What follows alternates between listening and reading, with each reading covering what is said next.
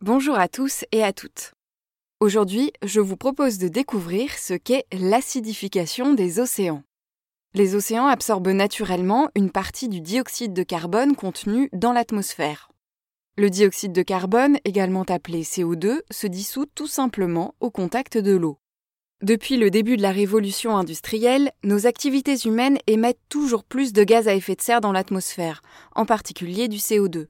Or, plus il y a de CO2 dans l'atmosphère et plus les océans en absorbent. On estime qu'aujourd'hui, les océans absorbent un quart du dioxyde de carbone que nous produisons.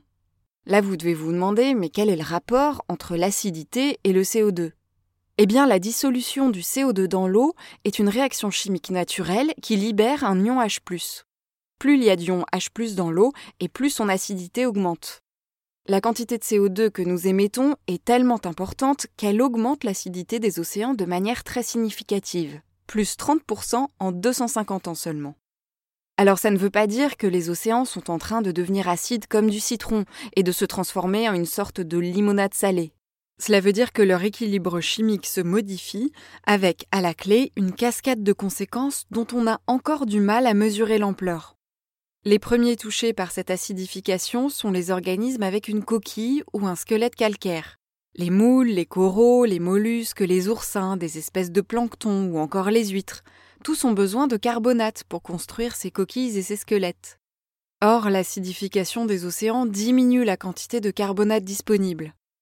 Tous ces êtres vivants doivent donc dépenser plus d'énergie pour la construction de leurs coquilles et de leurs squelettes au détriment de leur fonctionnement physiologique normal.